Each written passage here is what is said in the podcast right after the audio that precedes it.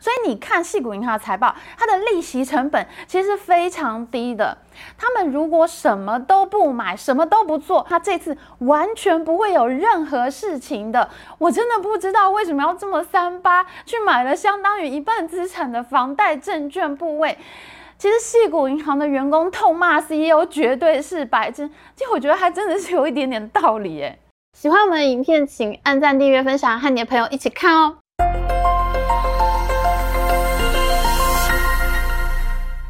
大家好，我是 Amy，这是我们戏谷银行倒闭事件的第二集。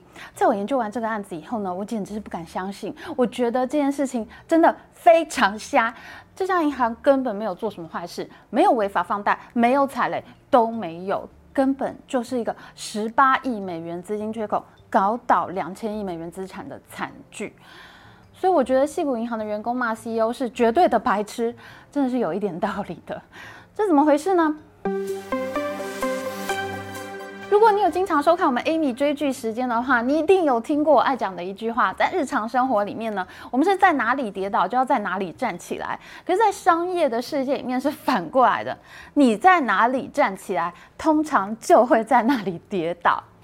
在上一集的影片里面呢，我们讲到了戏谷银行的商业模式是非常强大的，它几乎就是让戏谷的所有创业公司都离不开它。但是呢，它就出现了我们在金融体系里面最害怕看到的一件事情，那就是你的客户风险太集中了。当你的客户都是同一种类型的公司呢，这些公司呢就很容易出现一致性的行为。他们会同时很有钱，或者是同时很没钱，那这就会导致呢，你比较容易发生系统性危机了。其实同一类型客户并不是不可以哦，我还是非常肯定矽谷银行这种商业模式的。只是你在经营的时候，你就要特别警醒，你其实是特别容易出现系统性风险的，你就要特别注意防范。那细谷银行出现了什么样的系统性风险呢？我们都知道，在二零二零年新冠疫情以后呢，联准会非常果断的把基准利率降到了趋近于零的程度。那市场上的资金泛滥的情形相当的严重啊，相信大家都有感受到。譬如说呢，比特币暴涨啦，各种虚拟货币、各种 NFT 都卖到爆啊。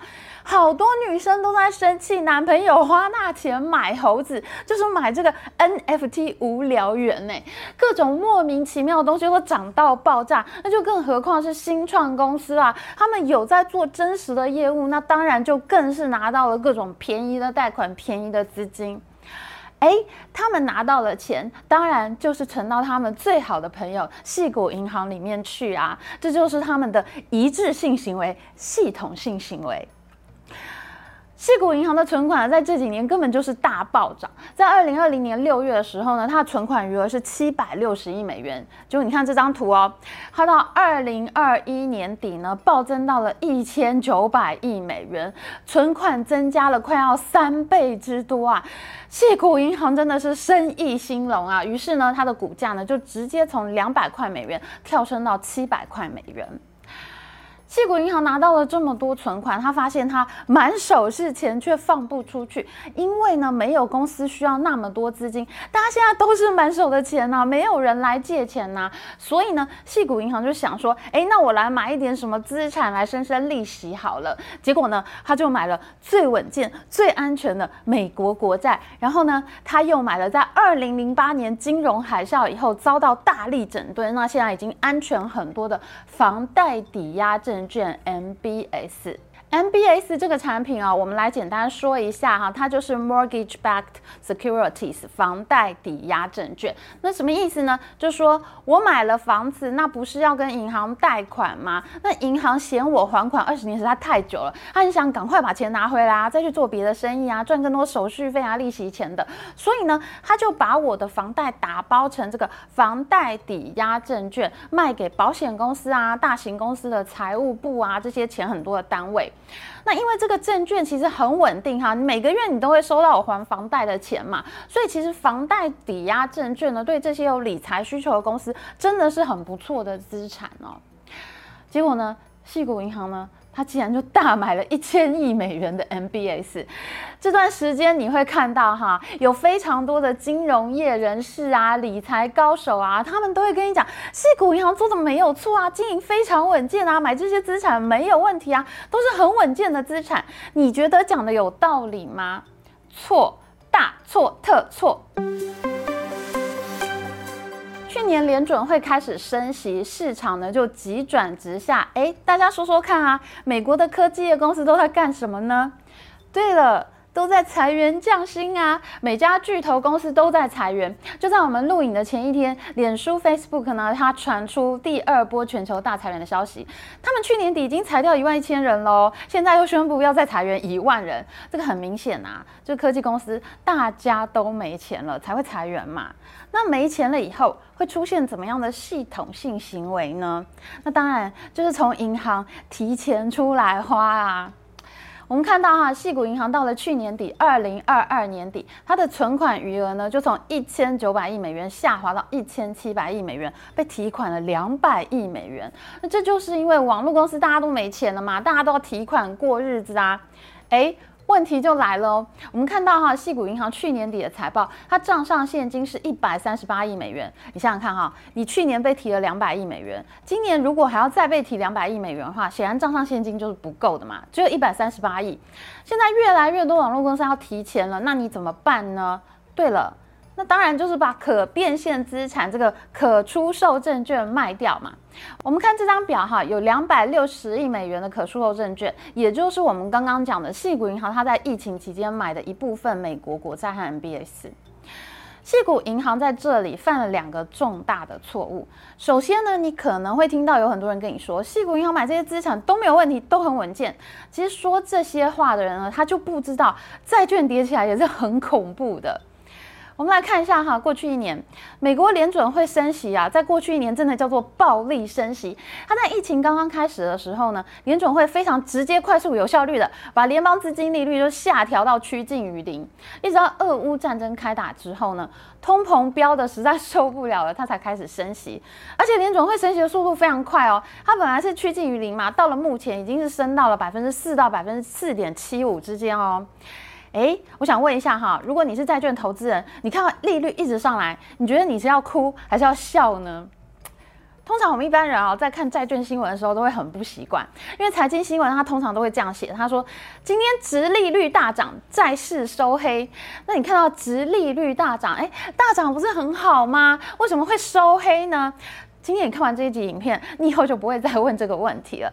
其实呢，当值利率大涨的时候，对债券是不太好的。为什么呢？因为呢，通常一家公司它在发债给你的时候，它发债券的利息它是固定的。譬如说呢，有一家 A 公司，它要发一百万的债券，那现在在疫情期间嘛，因为利率很低嘛，那 A 公司它就讲好，它每个月它会给你百分之一的利息，也就是说它每个月都会给你一万块。那假设这个债券呢是十二个月到期，每个月付一次利息的话，那 A 公司总共要给你多少钱呢？他就会总共给你十二期，十二个月嘛。就是十二万的利息，一个月一万嘛。那包括他要还你的本金一百万，所以他这个整个发债的过程里面，哈，A 公司总共要准备一百一十二万元来还你。可是这个时候呢，联准会突然升息了，利率呢升到了一个月百分之五这么多。那当然，我们这个只是假设啦，不可能有什么一个月百分之五的利息，因为一个月百分之五，一年就百分之六十啊，这是什么杀人高利贷，根本就不可能嘛。我们在这边哈，只是举一个例子跟大家讲解一下。而且啊，其实啊，通常发行一年以下，我们会叫它做票券；一年以上的才会叫做债券。不过我们这边呢，都是假设方便来讲解，所以就是假设这些例子。那如果哈。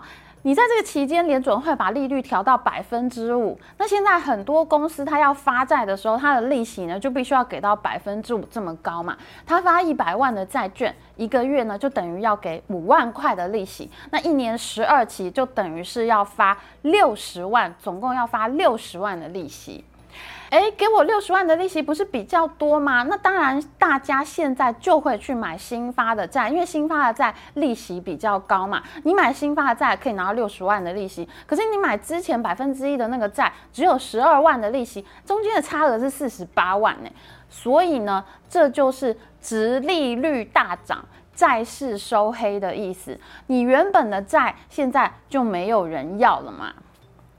哎，可是现在发生了一件事情哦，你紧急要用钱，可是你身上没钱了，你怎么办呢？你只好把这一张总值一百一十二万元的债券拿出来卖。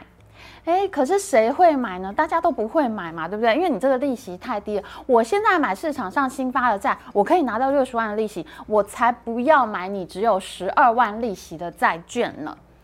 可是这个时候呢，因为你真的很需要钱，你真的很急着要钱，所以呢，你只能选择赔钱出售。那我告诉你，你这张债券呢，我只会出五十二万跟你买，因为你这张债券连本带利只有一百一十二万，我拿五十二万来买，这样呢，我才能拿满六十万的利息嘛。你看，一百一十二万减五十二万等于六十万嘛。那对我来说，这样我才划算呐，因为你我买你这张债券，跟我买新的债券是一样的利息，那这样我才要买嘛。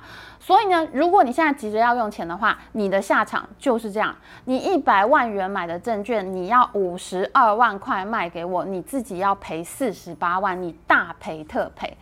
那这就是矽谷银行现在遇到的事情。所以你看看哈，殖利率从百分之一涨到百分之五，是有多恐怖的一件事情。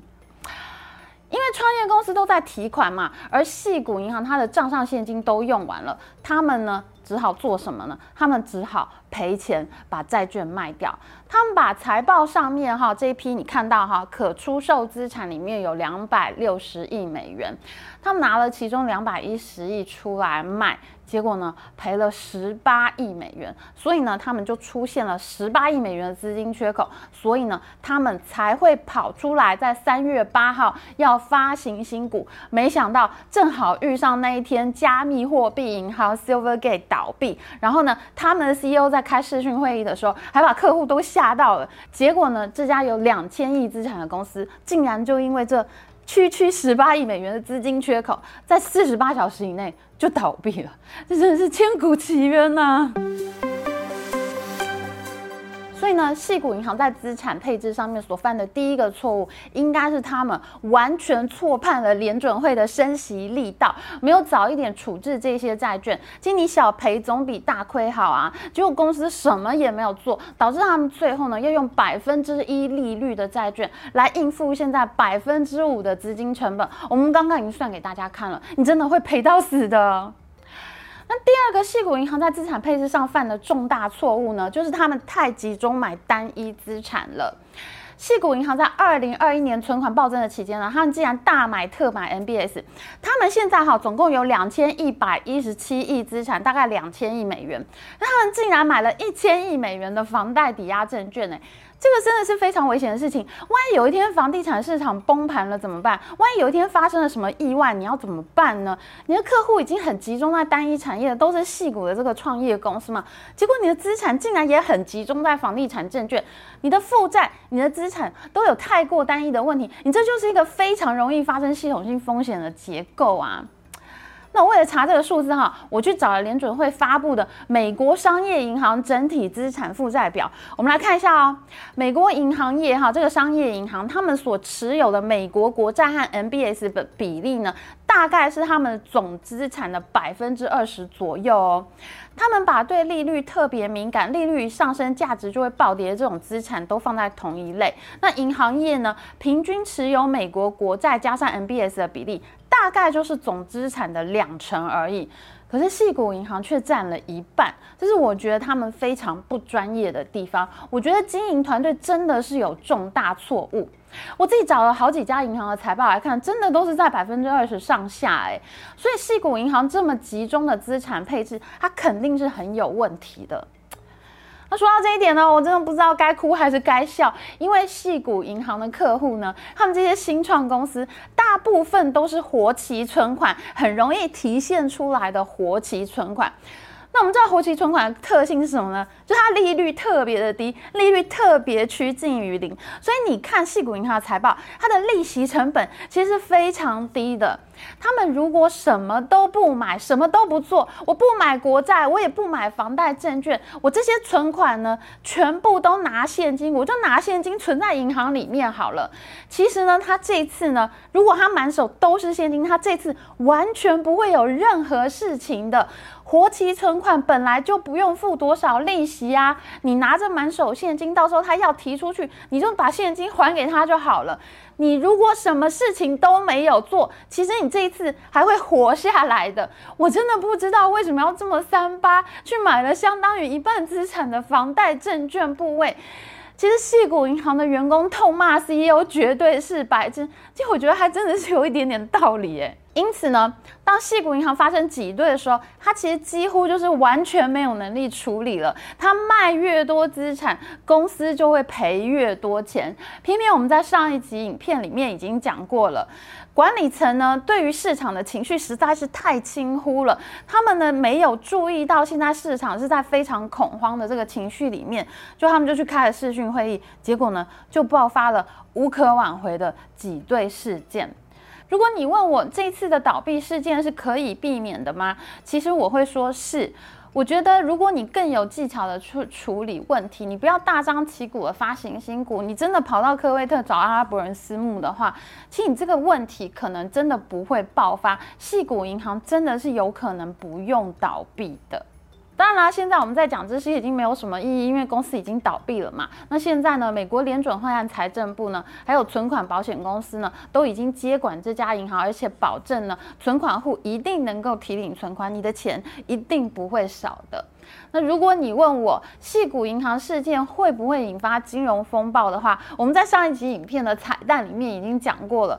细股银行的客户，它是非常单一的，即使引发风暴呢，也会是两千年 dot-com bubble 资产破裂的那种风暴，损失的都是有钱人和创业公司的白领。这个事件它不会变成股牌效应连锁事件，引爆像雷曼兄弟危机那么严重的金融风暴。但是矽谷银行的倒闭呢，它也反映出一个很真实的问题，那就是有很多银行，他们在面对联准会暴力升息的时候，它是没有做好心理准备，它是来不及去做资产配置因应的。所以，如果联准会还要继续这么快速升息的话，那就恐怕还会有其他类似的银行，他们买了太多同类型的资产，重压单一类型资产的这个银行，他们就会有可能遇到变卖资产非常困难的问题。那就有可能再重演这个挤兑风暴，所以说啦，现在联准会夹在通货膨胀和银行倒闭之间，可以说呢是非常的困难呐。现在联准会何去何从呢？我觉得是全世界都在看的一个重大的议题。好了，今天影片就到这边了。喜欢我们影片，请记得帮我们按赞，还有记得按订阅频道加开启小铃铛。我们下次再见哦，拜。